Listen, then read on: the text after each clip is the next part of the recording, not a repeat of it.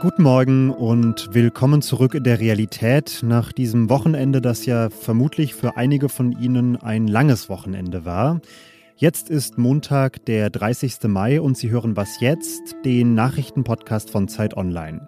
Und wir fragen uns heute in dieser Folge, was die militärischen Erfolge Russlands in der Ostukraine für den weiteren Kriegsverlauf bedeuten und wie der Nahverkehr in Deutschland künftig stabiler finanziert werden kann. Mein Name ist Janis Karmesin und das sind erstmal die Nachrichten. Ich bin Christina Felschen. Guten Morgen. Die Bundeswehr darf in den kommenden Jahren sehr viel Geld ausgeben. Denn die Ampelkoalition und die Union, die haben sich gestern darauf geeinigt, ein Sondervermögen in Höhe von 100 Milliarden Euro zu schaffen. Damit wird die Bundesrepublik erstmals zwei Prozent ihres Bruttoinlandsprodukts für Verteidigung ausgeben. Zur Freude der NATO. In Kolumbien hat der frühere Guerillakämpfer Gustavo Petro die erste Runde der Präsidentenwahl klar gewonnen. Er erhielt gut 40 Prozent der Stimmen. Damit könnte das Land erstmals einen linksgerichteten Staatschef bekommen. Allerdings wird es in der zweiten Runde wahrscheinlich knapp für Petro, denn sein Herausforderer, der Rechtspopulist Rodolfo Hernandez, war gestern zwar weit abgeschlagen, am 19. Juni kann er aber mit vielen Wählerstimmen des Drittplatzierten rechnen, der ihm politisch nahesteht. Heute verhandeln die Staats- und Regierungschefs der EU-Staaten erneut über ein Ölembargo gegen Russland. Bisher scheitert es vor allem am Veto von Ungarn. Jetzt liegt aber ein Kompromissvorschlag vor, der Lieferungen über die für Ungarn wichtige Druschba-Pipeline ausschließen würde. Redaktionsschluss für diesen Podcast ist 5 Uhr. Werbung. Sie hören gerne Krimis? Dann sollten Sie den spektakulären Auftakt der neuen Reihe von Arne Dahl nicht verpassen. Auf den Spuren angeblicher Klimaaktivisten deckt Ermittlerin Eva Nümann skrupellose Anschläge auf und geht der Frage nach, wo ist die Grenze zwischen dem Kampf um ein berechtigtes Anliegen und Gewalt. Stummer Schrei heißt das Hörbuch, ist erschienen im Hörbuch Hamburg Verlag und wird gelesen von mir, Peter Lonzek. Viel Spaß.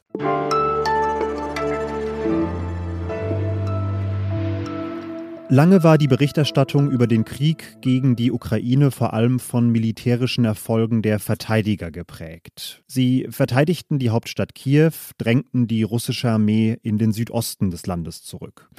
Dort hat Russland seine Truppen mittlerweile konzentriert und das zahlt sich scheinbar aus, denn Putins Armee dominiert nach der Eroberung von Mariupol und der Landbrücke zur Krim mittlerweile wohl etwa 95 Prozent der Region Luhansk und hat auch in der Oblast Donetsk mehrere Orte eingenommen.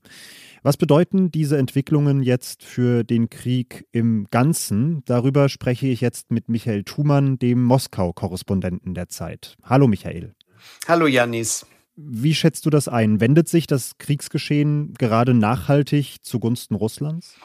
Ich glaube, es sind äh, kurzfristige kleine Erfolge, aber äh, nachhaltig ist da gar nichts. Es sind kleine Fortschritte im, äh, im Luhansker Gebiet in der Ostukraine, wo sie jetzt halt bei Severodonetsk äh, und Liman Fortschritte gemacht haben. Aber das bedeutet nicht, dass sich jetzt das Kriegsglück grundsätzlich ändert. Ich halte das, was gerade vorgeht in der Ukraine, mal in der Ostukraine, nach wie vor für einen Stellungskrieg mit wenig Veränderungen ähm, und nicht für eine große, durchschlagende Offensive der Russen. Auf der diplomatischen Ebene führt aber wahrscheinlich jeder Erfolg Russlands dazu, dass Putin kaum Zugeständnisse machen wird, oder? Naja, das wirkt sich insoweit aus, als die Russen halt sich zunächst mal derzeit im Vorteil fühlen und ähm, deshalb kommen auch schon wieder größere, steilere Forderungen aus Russland. Auf der anderen Seite äh, mag sich der eine oder andere im Westen und gerade in Berlin jetzt ähm, bemüßigt fühlen, äh, Russland wieder entgegenzukommen und dann doch irgendwelche Vorschläge zu machen, wo man sich dann einigt und versucht in irgendeiner Form Putins Aggressionsdrang zu saturieren und zu befriedigen. Ich äh, glaube, das wird auf die Dauer nicht äh, funktionieren. Ich halte ohnehin einen dauerhaften, bedeutungsvollen Waffenstillstand derzeit für ausgeschlossen, da beide Seiten wesentlich weitergehende Kriegsziele haben äh, dieser Krieg wird noch länger andauern. Weil angenommen, Russland übernimmt tatsächlich die Kontrolle im Osten der Ukraine, was glaubst du, könnte dann folgen? Erwartet die Ukraine dann eine zweite Invasion auch in den anderen Teilen des Landes? Also die Russen ähm, fächeln sich ja derzeit ziemlich Mut zu. Die Propaganda ähm, in Moskau erzählt halt von grandiosen Erfolgen und Fortschritten und das hat jetzt wiederum Spekulationen darüber angeheizt, dass man auch wieder Kiew angreifen könnte. Aber Kiew zu erobern ist natürlich eine ganz große Sache ähm, und ist mit Severodonetsk und diesen kleineren Ortschaften in der Ostukraine gar nicht vergleichbar. Deshalb würde ich sagen, Russland ist davon noch ganz weit entfernt. Wenn man natürlich auch immer sagen muss, dass Russland am Ende an Munition und Gerät unendlich viel mehr in langer Frist zuzusetzen hat als die Ukraine, die einfach weniger Gerät hat. Vielen Dank dir, Michael. Sehr gern, Janis.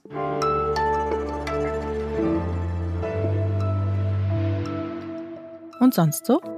Am Wochenende sind die Filmfestspiele in Cannes zu Ende gegangen und als bester Film ist die Satire Triangle of Sadness ausgezeichnet worden, die Geschichte einer Luxuskreuzfahrt für Superreiche. Einige der Passagiere landen dann aber nach einem Unfall mit Teilen des Personals auf einer einsamen Insel und müssen dort feststellen, wie wenig ihr Reichtum am Ende wert ist. That is so true. Everyone's equal.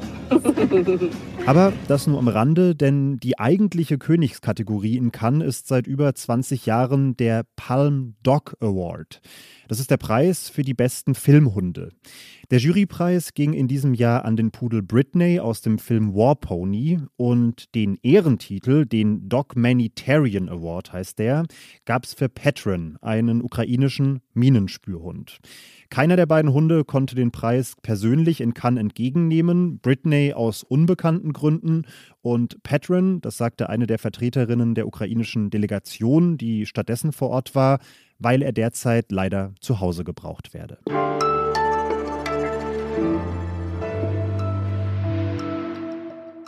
Drei Monate lang gibt es in Deutschland den öffentlichen Nahverkehr zum Sparpreis. Das 9-Euro-Ticket soll und wird uns alle finanziell entlasten. Für die Nahverkehrsbetriebe wird es hingegen eher eine Belastung, denn Busse und Bahnen werden stärker genutzt werden, mutmaßlich. Gleichzeitig sinken die Einnahmen aus den Ticketverkäufen und das belastet ein System, das ohnehin schon lange unterfinanziert ist. Künftig soll der ÖPNV aber auch dauerhaft mehr Menschen an mehr Orte transportieren, damit die Emissionen im Verkehrssektor sinken. Und dafür braucht es jede Menge Geld. 14,6 Milliarden zusätzlichen Investitionsbedarf sieht der Verband der Verkehrsunternehmen bis zum Jahr 2030. Und das wird erwartbarerweise eine ziemliche Herausforderung für die Verkehrspolitik.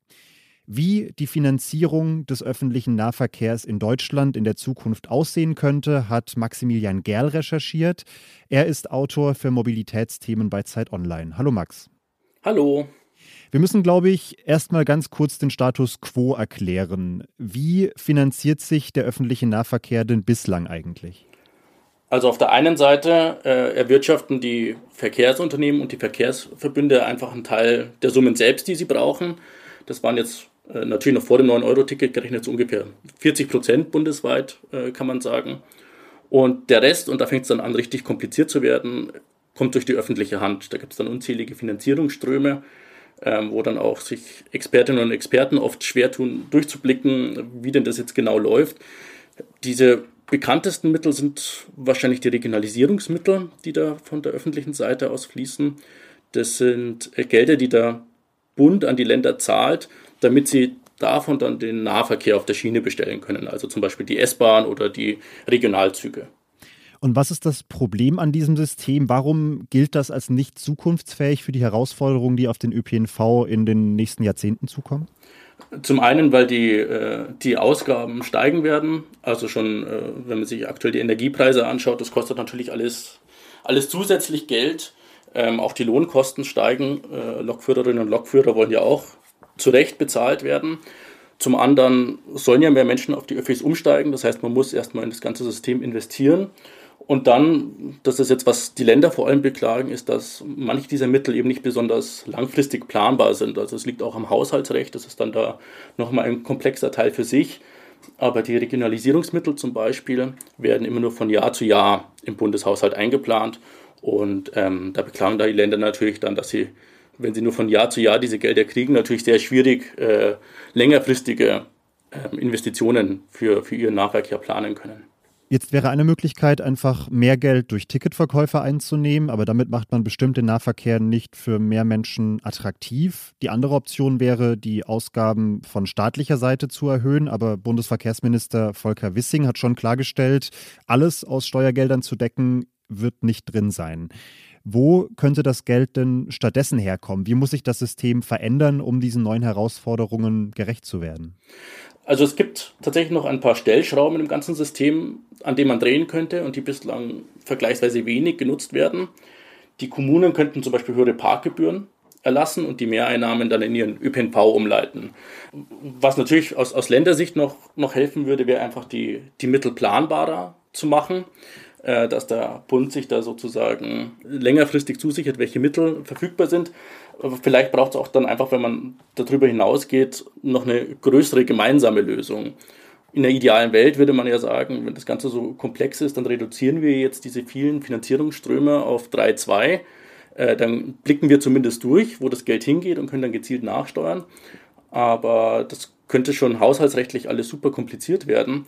Und so gesehen wäre es dann der, der erste Schritt, sich auf mehr Gemeinsamkeiten zu verständigen. Also dass die Länder auch da gemeinsam eine, eine Idee entwickeln, wie sie denn dieses große Ziel, mehr Menschen auf die Öffis zu bekommen, wie sie das denn genau verwirklichen.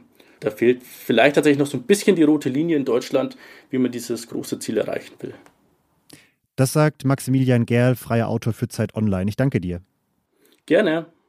Und damit sind wir auch am Ende dieser Folge von Was jetzt? Elise Landscheck kümmert sich um das Update am Nachmittag und ich lese auf jeden Fall den ganzen Tag die zahlreichen Mails, die Sie uns sicherlich wieder schreiben werden. Was jetzt at zeit.de ist die Mailadresse, falls Sie die noch nicht kennen. Ich bin Janis Karmesin und sage bis bald. Max, dein Zungenschlag ist unverkennbar. Du hast dich jetzt für unser Gespräch äh, zusammengerissen, hast du mir vorhin schon gesagt. Aber jetzt löst doch, jetzt löst doch bitte mal alle Dialektbremsen und wünsch einmal allen Zuhörenden einen guten Start in die neue Woche auf Bayerisch. Also Leute, macht es gut, haltet die Ohren steif und einen schönen Montag.